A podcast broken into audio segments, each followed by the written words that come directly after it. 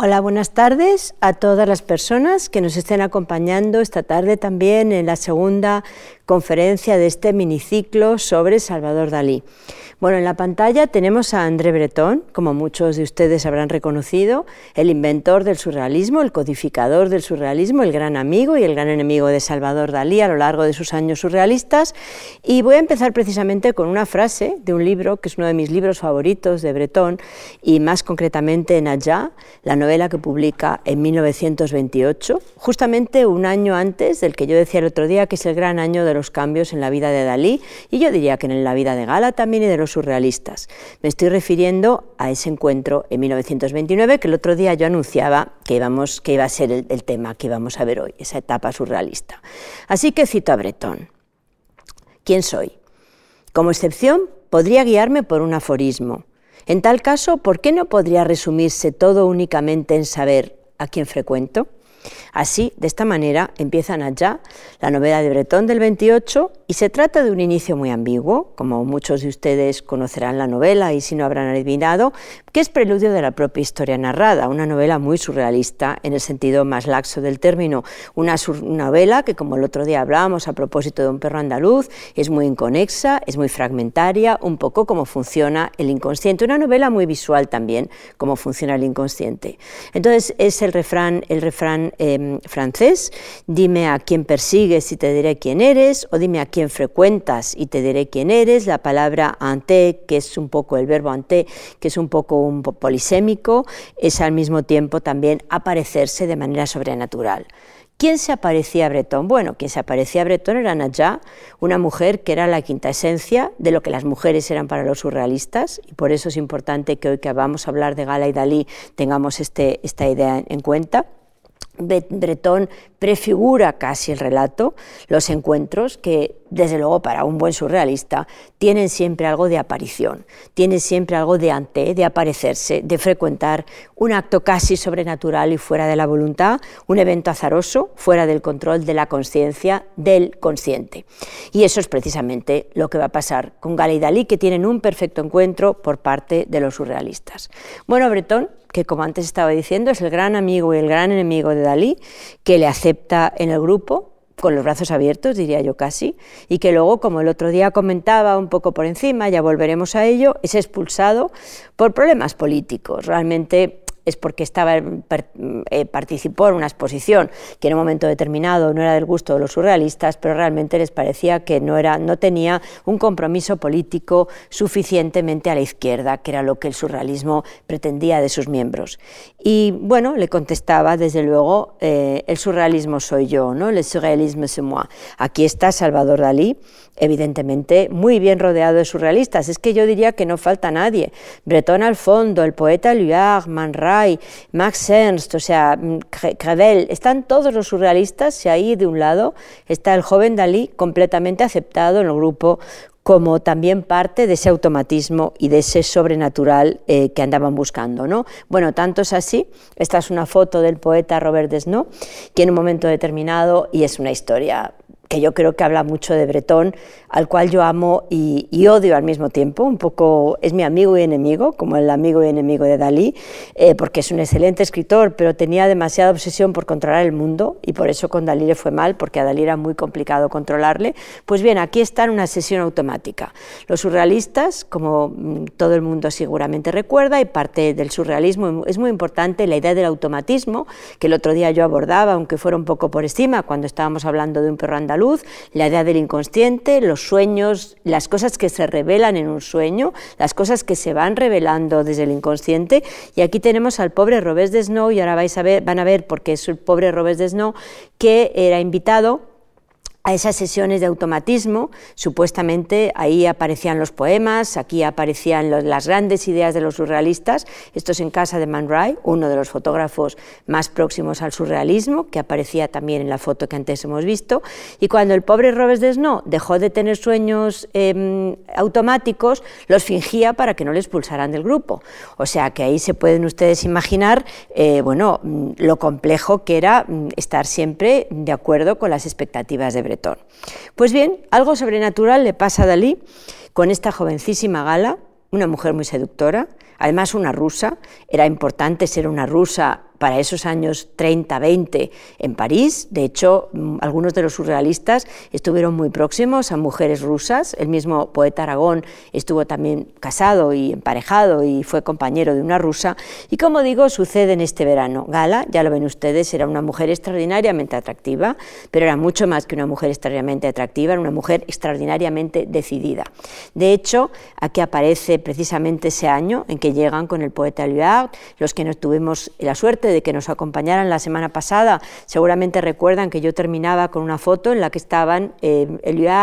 estaba eh, Gala y la hija de ambos, eh, la hijita de ambos, Cecil, de la que en un momento determinado, igual que Dalí olvida a su familia, Gala va a olvidar también a su familia cuando se encuentra con Dalí. Y entonces, bueno, pues había, se habían encontrado, como digo, todos estos, todos estos personajes, habían llegado hasta Cadaqués, en este caso concreto, pues nos encontramos con, con, Man Ray, aquí está Man Ray, gran amigo también de Dalí. Como digo, habían llegado hasta Cadaqués buscando un poco eh, todas esas cuestiones eh, sobrenaturales. ¿no? Estas cuestiones de los ojos habían llegado buscando al joven extravagante que habían conocido en París y que llegaban una curiosa compañía de personajes en busca de lo exótico como digo, por una parte eh, nos encontramos precisamente pues, a, Camille Goemans, que era el galerista en cuya galería iba Dalí a mostrar en París, Magritte y su mujer, y Luard y el poeta Paul Éluard, que era su gran amigo, el gran amigo eh, de, los surrealistas en ese momento. Bueno, como digo, eh, Dalí era alguien que ya había ido a París, ¿no? ya había empezado a conocer a los surrealistas y, bueno, incluso eh, ya había sido apadrinado por Breton, en este caso, como digo, aparece con Man Ray, aunque después le expulsara, etcétera, etcétera. Precisamente ese año 1929 se había presentado la película Un perro andaluz, que había hecho junto con Buñuel, de la cual veíamos el fragmento el otro día. Claro, si yo decía que la residencia cambia por completo la vida de Dalí, se pueden ustedes imaginar lo que significa llegar a París y conocer a los surrealistas, cómo la vida de Dalí cambia por completo cuando se encuentra con alguien que todos esos anhelos que él va teniendo en la residencia, junto con el resto de residentes, se ven convertidos en realidad cuando llega precisamente a París. Como digo, em, ahí encuentra el filón de todas experiencias, cuestiones relativas al surrealismo y también eh, allí eh, o por mediación, mejor dicho, de París, va a encontrar a esta mujer enigmática, a esta rusa, como antes decía, que bueno, que había antes hecho perder la cabeza a muchos grandes del surrealismo. Aquí aparece con su primer marido, con, el poeta Éluard. Eh, se conocen, y esto es una idea que me parece interesante que nos detengamos en ella un momento, se conocen, mm, se conocen em, siendo muy jóvenes en Clavadel, en Suiza, en un sanatorio pues, para las personas que tenían problemas, como tantas personas en ese momento, problemas pulmonares. Entonces allí se conocen, él todavía no es el poeta Luard, ella todavía no es Gala. Entonces allí se conocen y Gala, fíjense ustedes si era decidida, que cuando se separan, ella vuelve a Rusia, Paul vuelve a París y convence a su familia que la dejen cruzar la Europa en guerra y se instale en casa de su suegra sin estar casada con el poeta Éluard. Bueno, esto me parece que realmente ahí nos cuenta que es una mujer que lejos de estar detrás de, hombres importantes con los cuales compartió la vida, pues evidentemente mm, era, muy, era una mujer extraordinariamente decidida. Ya sé que Gala eh, resulta siempre un poco antipática, pero yo soy una gran defensora de Gala y espero que si tienen ustedes la paciencia de acompañarnos también la próxima semana y hoy mismo consiga, bueno, pues resituar un poco a Gala en el lugar que yo creo que le corresponde en la historia. Alguien escribió en un momento determinado que encontrar el papel de Gala en el surrealismo sería acabar el tablero surrealista de una forma fidedigna y sobre todo de una forma convincente. Y yo creo eso, que Gala tuvo, muchas más, tuvo un papel mucho más importante en el surrealismo de lo que la historia quiere hacernos creer. De hecho, no solamente fue la, mujer, después se casaría con Paul Éluard, pero imagínense ustedes, eh, quedarse en casa de la suegra después de haber dejado Rusia y haberse instalado en París. Pero además, estando eh, casada con Paul Éluard, fue la amante de Max Ernst. O sea, estamos hablando de uno de los pintores más extraordinarios y uno de los poetas más extraordinarios ligados al surrealismo. En este caso, mm, es otra, antes ponía una foto de grupo del surrealismo, eh, esta es otra foto de grupo del surrealismo, des Amis, en el cual, si se fijan por un momento, bueno, están todos los, todos los miembros del surrealismo y solamente hay una mujer que está al fondo y esa es Gala. Bueno, esto me parece muy elocuente por parte de Max Ernst, que evidentemente, bueno, además de los surrealistas, luego tenemos a Dostoyevsky, luego aparecen Rafael, algunas de las obsesiones, digamos, del grupo, de los fetiches del grupo, pero me parece muy interesante que esta mujer, que alguien dijo que era una rusa de ojos incandescentes, sea la única mujer que está en el cuadro y que además se esté yendo. Me parece que también es muy interesante que esta mujer, que mantuvo su relación, incluso yo diría que de fascinación con el poeta Eliard durante mucho tiempo y con el propio Max Ernst, de repente sea la mujer que se está yendo. De hecho, esta foto, mm, que siempre me, me fascina la modernidad de las fotos alrededor del surrealismo, aquí está con Paul Éluard y con Max Ernst, los tres esquiando. O sea, aquí nos dan idea un poco de esas relaciones fracturadas, rotas, dobles, que de alguna manera también habíamos encontrado con esa especie de juego de dobles que encontrábamos en Ana María, en García Lorca, en el propio Dalí. Bueno, era un poco la idea, la idea, eh, bueno, la idea, la idea de la época, podríamos decir, ¿no? En ese rendezvous des amis, en el cual, pues como digo, están todos los surrealistas y esta bella mujer que se está escapando, que está mirando casi con desdén la escena y que se está yendo. Bueno, habla también mucho de la relación que voy a hablar yo ahora mismo también que tuvieron los surrealistas con las mujeres, por cierto. En esa visita a Cadaqués, donde de repente em, aparece, luego recuerda a Dalí, en La vida secreta, un libro que publica en 1941-42 y que aquí aparece, de donde el primer día los que tuvieron la amabilidad de acompañarnos eh, el martes pasado recuerdan que esa era la imagen de Gala metamorfoseada en naturaleza, en ramas. Como digo, recuerda muy bien ese encuentro en La vida secreta, cuando llegan a, a Cadaqués y les parece a todos que Dalí es un personaje absolutamente histérico, siempre recuerdan, él recuerda que ellos recuerdan, porque bueno, la vida secreta es como la autobiografía, autobiografía de Dalí, pero muy interesante porque son recuerdos inventados, o sea, no en vano, Dalí era un seguidor acérrimo de Freud, del inconsciente, pero bueno, lo que sí parece que es un hecho es que cuando llega a Gala la mandan a que pregunte un poco a Dalí si esas cosas que va diciendo son verdad o son mentira. Y más concretamente, Dalí iba siempre diciendo, él lo cuenta en su vida secreta, que era un gran amante y un gran amigo de la coprofagia. Y entonces, bueno, pues por esos años está trabajando en este cuadro, este, este juego lúgubre, eh, donde em, habla precisamente de esa historia, el verano donde Gala llega a la vida de Dalí con el resto de los surrealistas, realmente es un cambio de paradigma absolutamente claro, y volveremos después a este, a este cuadro maravilloso, este juego lúgubre, que es de la misma época de un cuadro conocido por todos, vos, todos ustedes, sin lugar a duda, que es el gran masturbador y que está muy ligado a este retrato del poeta Éluard, eh, lleno de represión, de sexualidad, de todos los fetiches que van a conformar el periodo surrealista fundamentalmente de Salvador Dalí, donde de repente desvela y vela, ¿no? un poco igual que en sus películas, un poco igual que en El perro andaluz. El otro día yo hablaba de la importancia del doctor Freud entre los surrealistas, bueno, es infinita, es inmensa. Y sobre todo es la idea del inconsciente y es sobre todo la idea del, inconsciente reprimido, o sea, la idea de lo que no puede contar el consciente, del inconsciente, que era algo que le, fascinaba absolutamente eh, a, Dalí. Aquí está esta imagen del doctor Freud, siempre, con su, siempre fumando su, puro o su pipa. Él mismo decía que hay veces que un puro solo es un puro y una pipa solo es una pipa, pero que de alguna forma este padre del psicoanálisis es un poco la guía espiritual. Bueno, es muy divertido porque le van a visitar, Dalí le va a visitar, le va a visitar Breton, y claro, ellos pensaban que, iba, que, Freud iba a caer rendido a sus pies. En una carta, Stefan Zweig dice precisamente que Dalí lo que más le interesaba en aquellos ojos desorbitados que tenía este joven excéntrico y en el caso de Bretón, Bretón en los campos magnéticos habla de Dalí y dice que era un viejecito fachendoso que además tenía una criada con las piernas muy gordas. O sea, ese es el comentario que hace Bretón de Dalí.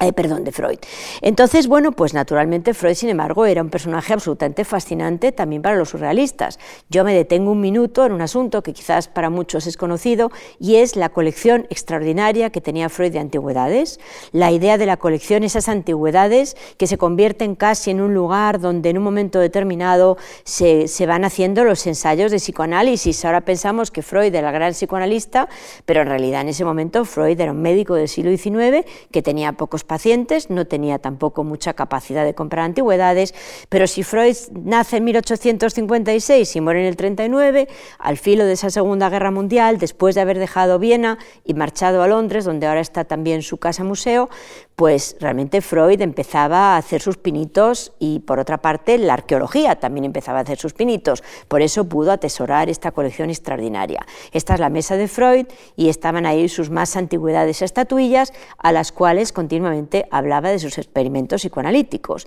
Esa idea de la, de la colección de Freud, de la cual se habla poco, porque claro, es que evidentemente la colección es fetichismo y un coleccionista probablemente no podía ser un psicoanalista, pero de hecho en una carta a su cuñada, a Mirna Bernays, cuando está, tiene que dejar eh, eh, Viena porque están entrando los nazis, en un momento determinado le escribe una carta a su cuñada diciendo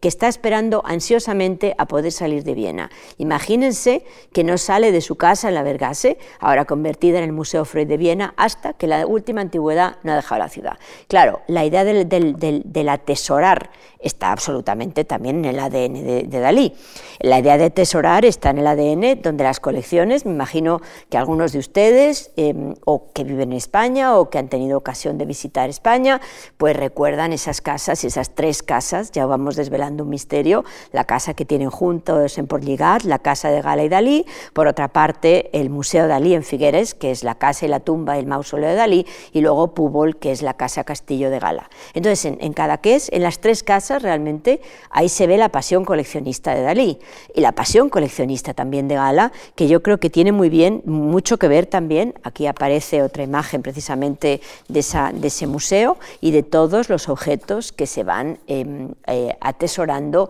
y que a mí siempre me hacen pensar mucho en Freud y lo que Freud significa en esa idea casi de hablar del inconsciente a través de los objetos, que me parece que en el caso del doctor Freud, bueno, las colecciones eran extraordinarias realmente, pero lo más interesante era que él, bueno,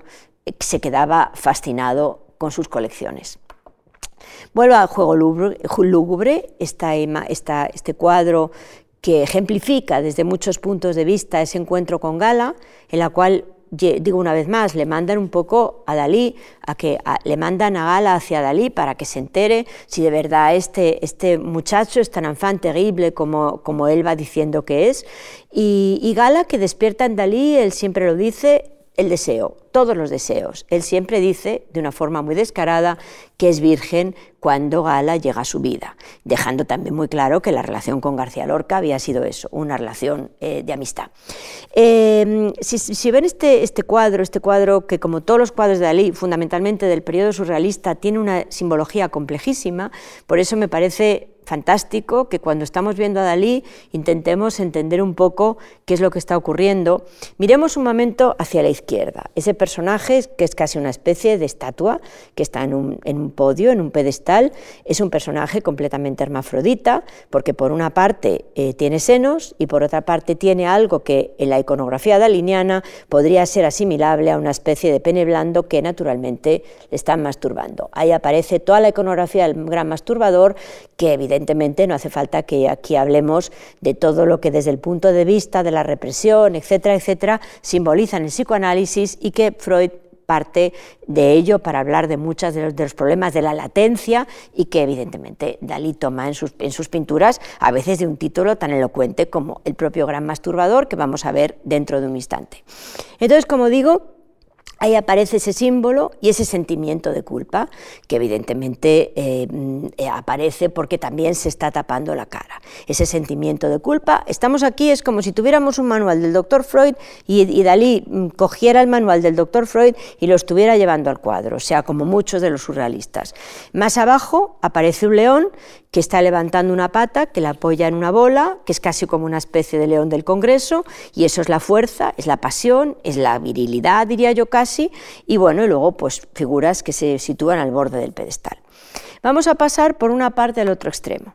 En el otro extremo aparece este joven, aparece este joven, eh, que dos figuras abrazadas, en primer lugar, un hombre barbudo con unos calzoncillos, que no hace falta que yo les diga que están manchados, porque es bastante obvio, que tiene esos ojos desorbitados, aspecto de locos, guárdenlos porque vamos a ver un, pequeño fragmento de la Edad de Oro, que también es, insisto, manual de psicoanalista, de psicoanalista freudiano, podríamos decir. Y entonces, eh, otra figura que tiene un pañuelo ensangrentado, son los fluidos, bueno, la verdad es que no nos ahorra ni un, ni un disgusto, ni un disgusto, digamos, psicopatológico el bueno de Dalí en estas pinturas surrealistas, está claro. Entonces, bueno, pues ahí le mandan a Gala y claro, él cuenta en sus, él cuenta en sus memorias, en, ese, en, ese, en esas memorias de la vida secreta, recordando un poco lo que pasó, que tenía un enorme dilema. Entendía que si le decía a Gala que efectivamente era coprófago, pues Gala, de la cual se había enamorado locamente, nada más verla,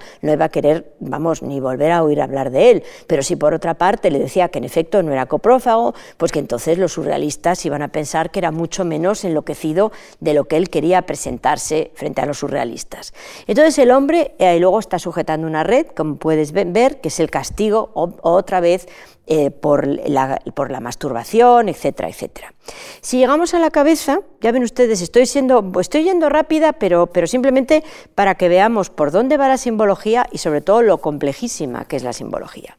Aquí aparecen, como digo, en la cabeza, bueno, aparece ese, ese perfil que es el perfil de Dalí, o sea, es casi una especie de autorretrato. El otro día veíamos unos autorretratos y aquí hay un autorretrato que se repite de alguna manera, casi como una especie de, de continuum, un autorretrato que, como digo, se va repitiendo en esta cabeza, una cabeza que parece flotar y que, como digo, se interpreta como su autorretrato, el que va a ir apareciendo en, en, muchas, en muchas de sus pinturas y, desde luego, en el gran masturbador que vamos a ver dentro de un momento. Precisamente mm, adopta un poco la forma de la roca de Culleró, que está situada en el Cabo de Creus, que es uno de, los, lugares que más eh, aparecen en los paisajes de Dalí. Dalí continuamente vuelve en todos sus paisajes a ese Cabo de Creus, que es, digamos, la idea de la tierra, la idea de, la pertenencia, etc.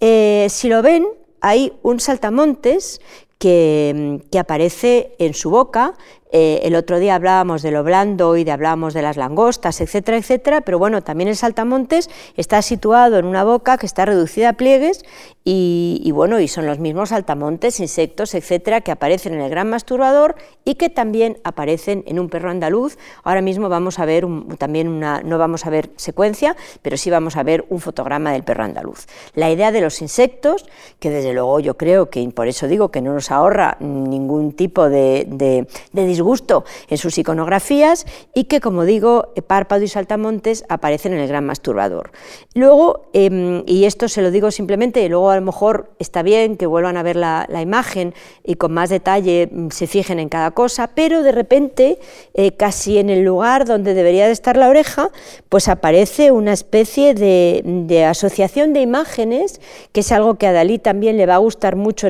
desde ese periodo, que es por una parte un conejo y luego un pájaro, que tienen un, ojo común para los dos. Ahí ya empieza Dalí a pensar en ese juego de dobles, de dobles imágenes, de dobles significados, que va a ser fundamental para toda la lectura eh, de, su etapa, de su etapa surrealista y de las etapas eh, posteriores. Entonces, sobre, sobre su autorretrato,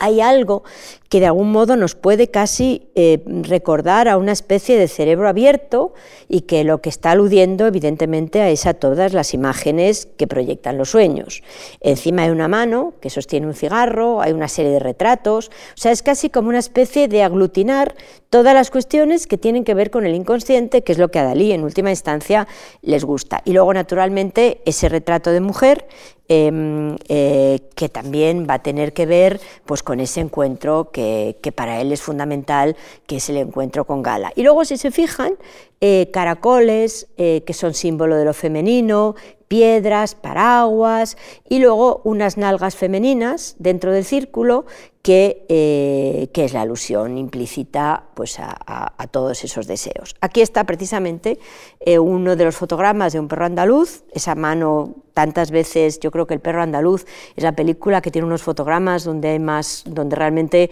hay más, hay más imágenes conocidas. Esta es una mano que en todo un juego también, bueno, de, psicoanálisis del libro, hay un hombre y una mujer que van intercambiando los papeles después de haber jugado con un andrógino, que también aparece por ahí, digo exactamente igual que en este juego Louvre, que es más o menos de la misma época. Entonces hay una mano que pilla una puerta y entonces habla de ese hormigueo, que evidentemente es cuando una mano está muerta. Cuando se nos duerme una mano, se nos duerme una pierna, notamos siempre un hormigueo, pero al mismo tiempo, evidentemente, es una mano cortada, es algo que es el leitmotiv también de un perro andaluz, que evidentemente es la castración, que es una de las obsesiones en la iconografía de Dalí, sobre todo en la iconografía de la época surrealista, obviamente. ¿no? Eh, desde ese punto de vista, me parece que también es muy elocuente el gran masturbador, que si lo ven, sigue un paisaje mental muy semejante al que veíamos antes. El gran masturbador, de esa misma época, bueno, hay muchas teorías respecto al cuadro, eh, se relaciona con la pasión por Gala, con las obsesiones infantiles, yo creo que se puede relacionar con esas cosas y con muchísimas más, porque realmente la simbología de los cuadros de Dalí es siempre muy compleja, fundamentalmente, como digo, las del periodo surrealista, pero también después. Realmente Dalí es un, es un maestro, del, es un malabarista de la simbología. Nunca podemos ver un cuadro de Dalí sin pensar que hay algo detrás de ese cuadro de Dalí. Eso yo creo que hace que sus pinturas sean tan extraordinarias, eh, no solo a nivel de, mm, digamos, de, la, de la historia que se está contando, sino de la historia que no se está en realidad contando. Bueno, Volvemos a encontrar el autorretrato, que veíamos antes también en el cuadro anterior. El autorretrato además como un ser blando, que esto no es en absoluto nada, nada, nada Em, digno de no tenerse en cuenta. La idea de lo duro y de lo blando, a lo cual yo antes estaba aludiendo, que el otro día aludía a través de, las langostas, del, propio,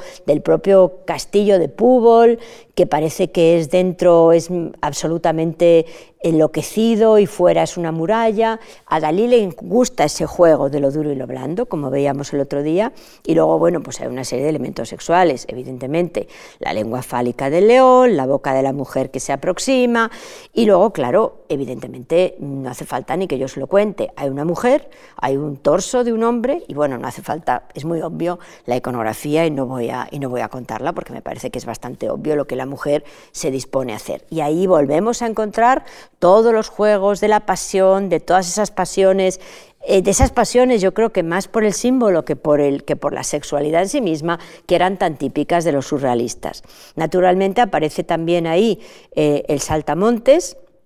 que se asocia con todas, las, con todas las cuestiones también de los miedos infantiles, de la mantis religiosa que devora al macho, que es algo que también va a aparecer, eh, por ejemplo, en, en, la Edad de Oro aparece un juego de escorpiones al principio, o sea, esa idea de los insectos a los surrealistas les fascina, porque evidentemente está llena de simbologías, y luego, naturalmente, hormigas, una vez más, ¿no? como ven ustedes ahí, las hormigas que se asocia con lo putrefacto, de lo que hablábamos el otro día, y también con la muerte, la mano que se duerme, como una mano por una parte cortada y por otra parte dormida o muerta. Y luego, naturalmente, esos paisajes que empieza a cultivar desde muy temprano mm, Dalí, paisajes que hablan, que, van a ser bueno, uno de los leitmotiv también de sus pinturas, tanto de la época surrealista como posteriores, y que en este caso, bueno, pues hay una mujer que está paseando por esa playa, y esa mujer que está paseando por la playa, pues naturalmente es el recuerdo de los paseos que Dalí hace con Gala en un momento determinado, otra vez el anzuelo, Gala cómo la retiene, y esas mismas piedras que veíamos antes y que también están relacionadas con Guillermo Tell y el sometimiento del hijo al padre. O sea, otra vez el doctor Freud, el complejo de Edipo.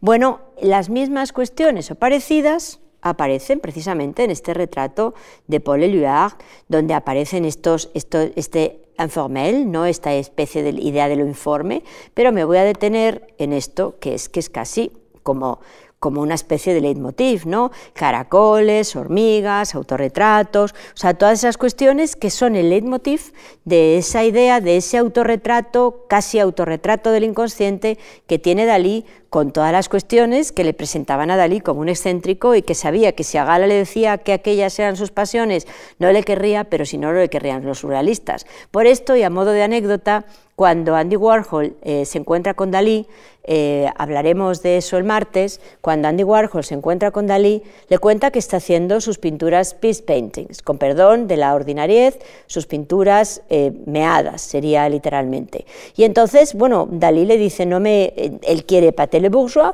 naturalmente Dalí quiere, es el, es el gran maestro de la performance, Warhol quiere patarle y Dalí le dice, bueno, no me hace ninguna impresión lo que usted me está contando porque yo soy coprófilo. Entonces, bueno, pues encontrar a Gala en esta especie de lugar de la, de la excitación simbólica, me parece bien llamarlo así, porque creo que fundamentalmente es una excitación simbólica, leyendo el manual del doctor Freud, pues es encontrar el deseo, es encontrar el deseo, más que encontrar el amor, es encontrar el deseo, es encontrar esa excitación simbólica, vuelvo a decir, ¿no? Sobre todo porque las mujeres y el surrealismo es un capítulo del cual merece la pena, o en el, sobre el cual merece la pena eh, pararse un, un instante, porque las mujeres y el surrealismo son lo más fascinante de la historia del surrealismo. Bueno, no las trataban muy bien, hay que decirlo. Mm, como dice Bretón, es un castillo en el que están muchísimas mujeres de extraordinaria belleza, pero no da el nombre de ninguna de ellas, habiendo como hay muchas interesantísimas artistas o incluso interesantísimas escritoras próximas al grupo.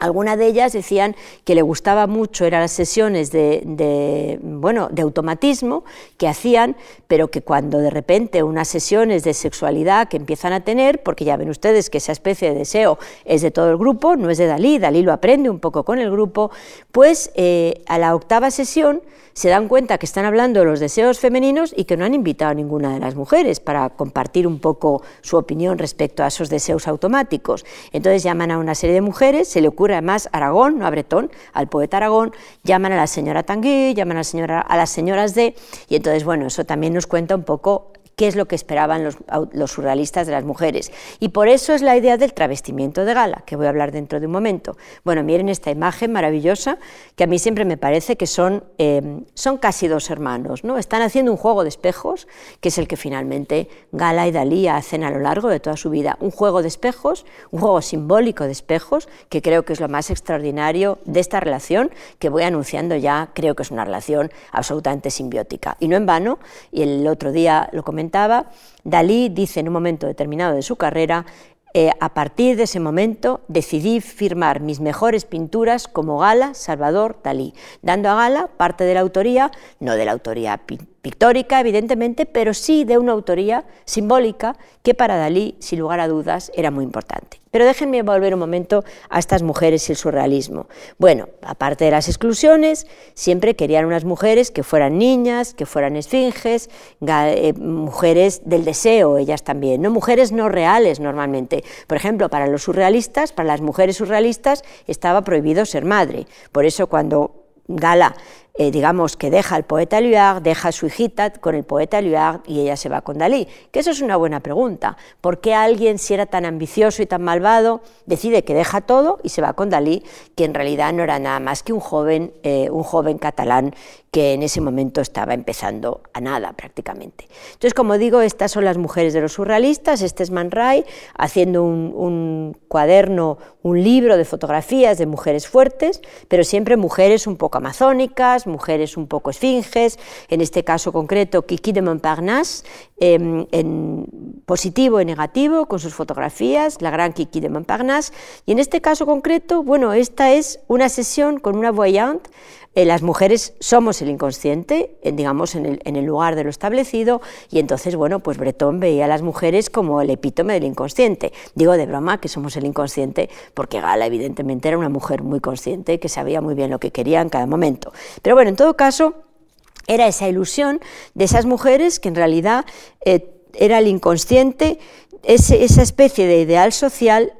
que de alguna forma habían aprendido en el psicoanálisis. En este caso concreto era una vidente, era una voyant, y está el grupo de hombres surrealistas escuchando los vaticinios de esta mujer que posee lo que ellos no poseen, la capacidad del inconsciente. O en este caso concreto, la escritura automática, que estaba representada por esta jovencita. O sea, ya ven ustedes que además evidentemente no eran, eran siempre mujeres que pudieran ser las que para siempre acompañaban al dandy. Nadie quería crecer mucho entre los surrealistas, como se puede ver. Entonces Dalí, em, bueno, y luego naturalmente mm, algo que a Dalí le fascina y algo que ven en Dalí, las histéricas. El archivo Charcot de las histéricas, bueno, la, histeria es una, es una, enfermedad inventada por los psicoanalistas y, tenían estas distintas poses, esto era el gran archivo de, de Charcot, que los surrealistas hablan de ello como la adquisición estética más importante del siglo XIX y ahí estaban también los surrealistas queriendo a estas mujeres que evidentemente eran lo irracional de lo irracional.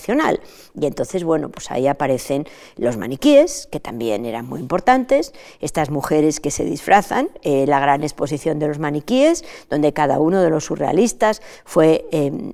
digamos, customizando un maniquí para la ocasión. En el caso de la izquierda es el de André Masson, que ya ven ustedes que es una mujer que tiene la cabeza enjaulada y tampoco tiene mucha posibilidad de hablar. No es que yo me quiera poner tremenda esta tarde, pero en fin, me parece una reflexión interesante. Eh, y luego en el, en el otro caso,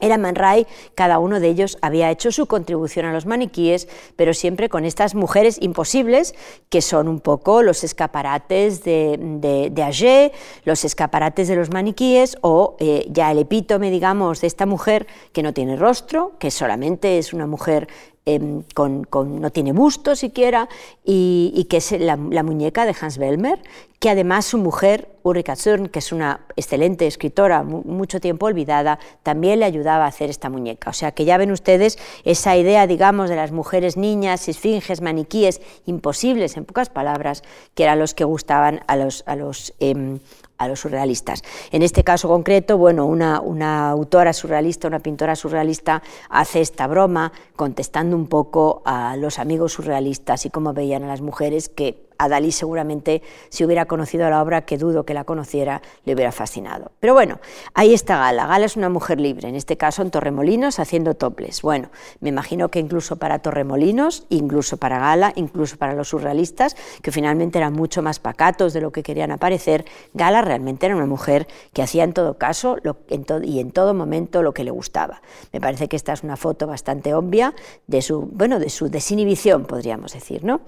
Bueno, este es Dalí este es Dalí en esta foto, que si yo les digo que la hemos tomado para Armani hace dos semanas, seguro que todos lo creemos. Eh, Dalí era un muy guapo, era un hombre muy guapo, era un tipo muy guapo, de modales muy enloquecidos, o eso parece, y le encantaba ponerse surrealista con los surrealistas. Eh, no hacía tanto que había terminado la amistad con Lorca, de la que hablábamos el otro día, y todos esos juegos que habían, que habían tenido cuando se encuentra con Gala, que es casi también su alter ego, como en un momento determinado había sido su alter ego Federico, su alter ego Federico, pues aquí también Gala es su alter ego, ¿no? Su alter ego, esta mujer que, que, que le separa de todo el mundo, le separa de su familia, le separa de Bretón, le separa de Buñuel, que había sido su gran amigo. Pero es muy curioso que cuando Buñuel recuerda a Gala, en Mi último suspiro, que es la autobiografía, la recuerda por detrás y entonces, en una, en una imagen muy ambigua, como son todas estas imágenes de los surrealistas, a veces inventadas, la recuerda por detrás y entonces em, sueña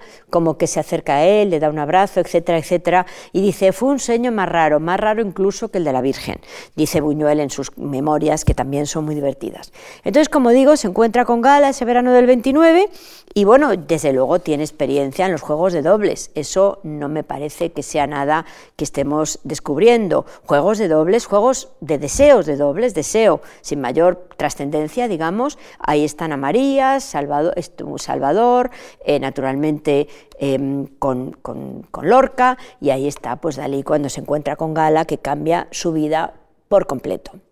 Gala, que es la mujer de uno de los grandes poetas surrealistas, amiga de Bretón, con entrada a todos los lugares que uno puede imaginar, inmediatamente ve las inmensas posibilidades del joven,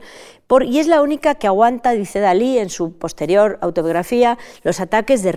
risa histérica y los comportamientos que exasperan a los surrealistas, que en el fondo son bastante unos pequeños burgueses. Le intriga mucho, y a Gala también le intriga mucho Dalí, porque seguramente Gala es quien elige. Yo siempre pienso que esta, mujer vidente, que es Nayá, la Nayá de Bretón, la mujer que se encuentra, de alguna manera no es Nayá em, la Gala de Dalí, sino todo lo contrario. Creo que es Dalí en la Nayá para Gala. Gala es una mujer mayor que Dalí, Gala es una mujer parisina, que evidentemente tiene mucho más mundo que Dalí, y que es ella la que decide quedarse, y yo siempre me pregunto, ¿Y por qué decide quedarse? O sea, ¿por qué va a dejar al poeta Luard y la patria como ese paisaje áspero? La patria a la que la lleva Dalí es mm, exilarse a un lugar donde realmente lo que va a ver es pescadores y, y, deja París, deja la gran vida en París, deja su familia, etc. En la vida secreta, Dalí cuenta el encuentro con Gala y no me resisto a leérselo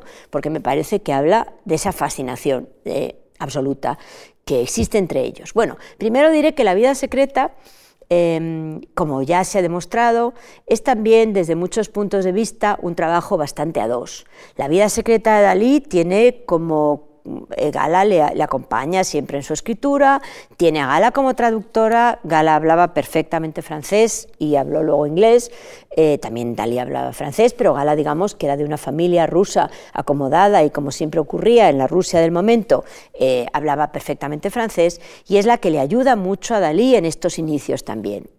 Dalí cuenta, ella ya estaba allí, ¿quién? No me interrumpan. Dije que ella estaba allí, esto debería bastar. Gala la mujer de Luard era ella, Galusha rediviva. Acababa de reconocerla por su espalda desnuda. Su cuerpo tenía todavía el cutis de una niña. Sus clavículas y sus músculos infrarrenales tenían ese algo súbita tensión atlética de los de un adolescente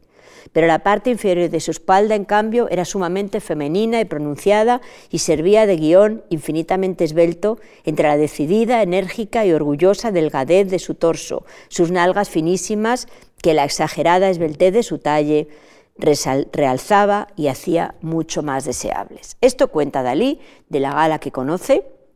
y que curiosamente es la imagen que siempre va a guardar de gala. Una cuestión que yo creo que es bastante extraordinaria es que ellos pasan el resto de la vida juntos, como todo el mundo sabe, y que incluso cuando los años le han arrebatado a la mujer que fue, siempre con su lazo, siempre pareciendo infantil, pues evidentemente siempre ve a esa mujer que Gala es y que es una idea muy curiosa, porque también la ve un poco como madre, cuando en un momento determinado le cuida, igual que su madre, cuando están haciendo los objetos surrealistas, Dalí recuerda que la está cuidando, y Gala es un poco, es un poco galusha, y Gala también es un poco gradiva. Aquí y naturalmente es otra historia freudiana. Ya ven ustedes que es que cuando Gala se encuentra con Dalí es como que tenemos al doctor Freud a un lado y a Dalí en el otro. Es la novela de Jensen, una novela, una obra literaria probablemente de tercera fila, podríamos decir, que sin embargo despierta el interés de Freud porque es de un joven que le llama la atención porque en el fondo él está analizando los sueños de una novela. O sea, que es que, ¿qué más puede pedir Freud?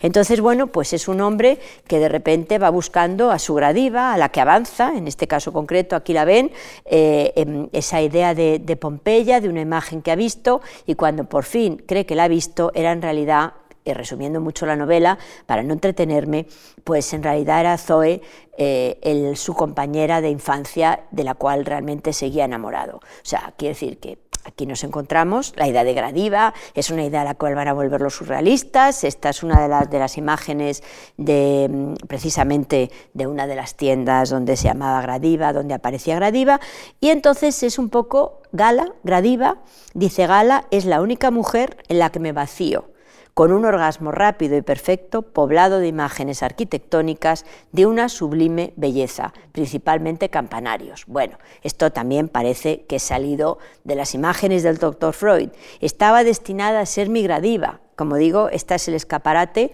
de la Galería Gradiva, em, donde en un momento determinado se encontraban los surrealistas que utilizan esa gradiva, precisamente el análisis de un sueño no soñado, sino escrito en una novela que a Freud le interesa muchísimo. Y Gala, pues em, aparta a Dalí de todas esas pulsiones supuestamente que habían existido en su relación con García Lorca y al mismo tiempo propicia esa imagen dulce de la madre. Si admitimos que La vida secreta es una obra sazonada con visiones inducidas por los textos de Freud, que yo personalmente lo admito.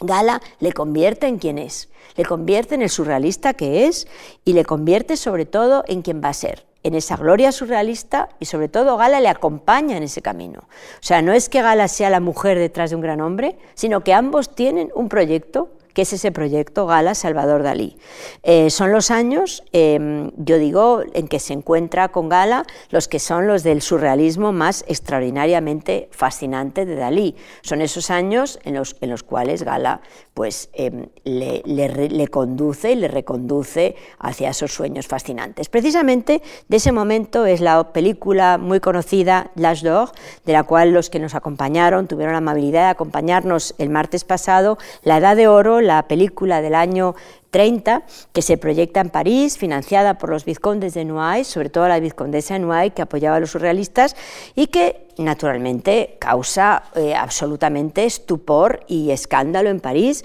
Tanto es así que hay un, grupo de jóvenes muy conservadores que rompe la pantalla. Pero naturalmente, bueno, era una película, con lo cual la película se salva, se, expone evidentemente como parte de una exposición y el grupo un poco extremista eh, rompe la pantalla porque le enfada toda aquella especie de despliegue surrealista y bueno, pues em, eh, la pantalla, la película se salva por motivos obvios porque la película está dentro siendo proyectada. Precisamente, bueno, vamos a ver un momento esta imagen de la, de la película.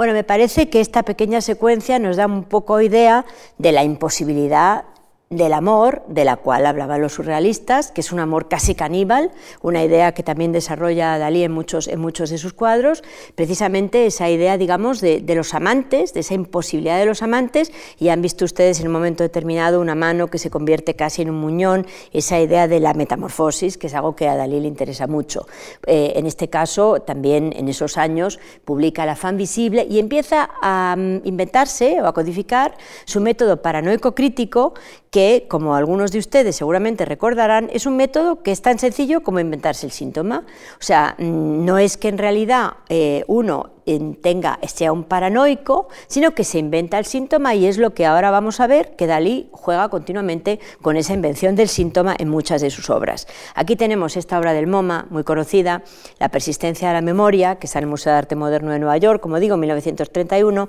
y aquí se ve muy bien el paisaje de Dalí, al cual ya antes estaba aludiendo, otra vez su autorretrato, esos relojes que se están derritiendo y sobre todo una idea muy clara también de la pintura automática a la cual yo el otro día estaba aludiendo. La pintura automática está hablando de un tiempo y un espacio que no son tiempos y espacios reales. Si nosotros eventualmente quisiéramos saltar a las meninas, con la perspectiva occidental podríamos saltar. Aquí hay un espacio y un tiempo que parece que están ahí, pero que sin embargo, si intentáramos saltar a uno de los paisajes de Dalí, sería completamente imposible saltar. El tiempo narrativo está distorsionado por también esta sucesión ilógica de imágenes que aparecen aquí, como en todos sus cuadros, relojes disolviéndose y un espacio que, insisto, solo aparenta existir. Precisamente de esos mismos años 30 es esta imagen a la cual volveremos fundamentalmente em, dentro de un momento en que Gala se mira en Gala y al fondo aparece precisamente la imagen del, ángel, del Ángelus de Millet que es un tema al cual Dalí vuelve y vuelve. Y además la idea es que Dalí tuvo un hermano que murió al nacer y, entonces es la obsesión de Dalí al cabo del tiempo, otra vez los recuerdos del inconsciente, de la infancia, etcétera, etcétera. Y entonces este cuadro típico de Millet,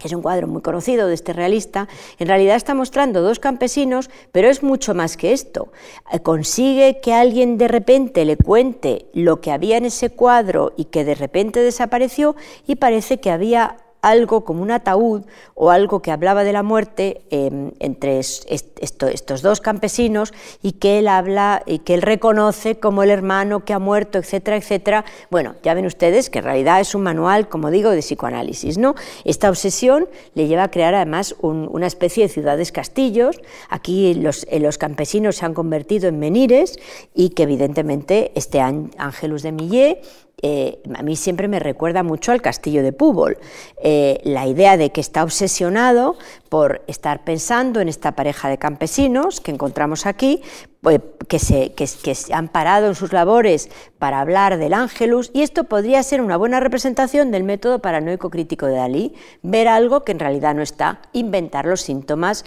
de alguna manera. Imágenes dobles que a él le interesan, eh, imágenes que en el fondo desdoblan todas esas imágenes dobles que ha ido eh, trabajando a lo largo de su vida y que habla, como digo, de esta imagen doble. Además, yo ya rizando el rizo, y, espero que me acompañen, yo siempre que veo esta imagen, no sé si realmente es Gala que está mirándose en Gala y una Gala que se mira en Gala y al mismo tiempo en el Ángelus, en este juego de dobles tras dobles, sino que yo hay veces que me parece que la imagen de, de espaldas es Dalí mirándose en gala. Pero en todo caso, este es uno de los primeros retratos de gala, de los muchísimos retratos de gala, 1935, que, em, que está firmado Gala Salvador Dalí. Luego, si es un retrato de gala que está firmado Gala Salvador Dalí, es finalmente un retrato que es un autorretrato. Precisamente el ángelus aparece en muchos de los retratos de Gala, siempre como parte de ese, juego de algo que empieza a desarrollar de una forma ya muy clara, que son precisamente todos esos retratos de paisajes donde hay mujeres, donde hay niñas, a veces bodegones, como en este caso concreto, em, em, un pan catalán, que también es bastante obvia su simbología, donde aparecen también relojes, y luego estos huevos, esos, esos bodegones que estaba tratando cuando era joven y que aquí vuelve a tratar en esos años 30, primeros años 30, mitad de los años 30, ya con Gala instalada en su vida, en que hay unos huevos al plato sin plato, así se llama, ¿no? Y es casi como esos, siempre el paisaje, siempre ese paisaje extraordinario que a Dalí le interesa y que, bueno, y que tiene que ver con, con, con todo este pan catalán, con la idea de mezclar unas cosas con otras, mezclar unos síntomas con otros. El año 34 contrae por fin matrimonio civil con Gala y precisamente realiza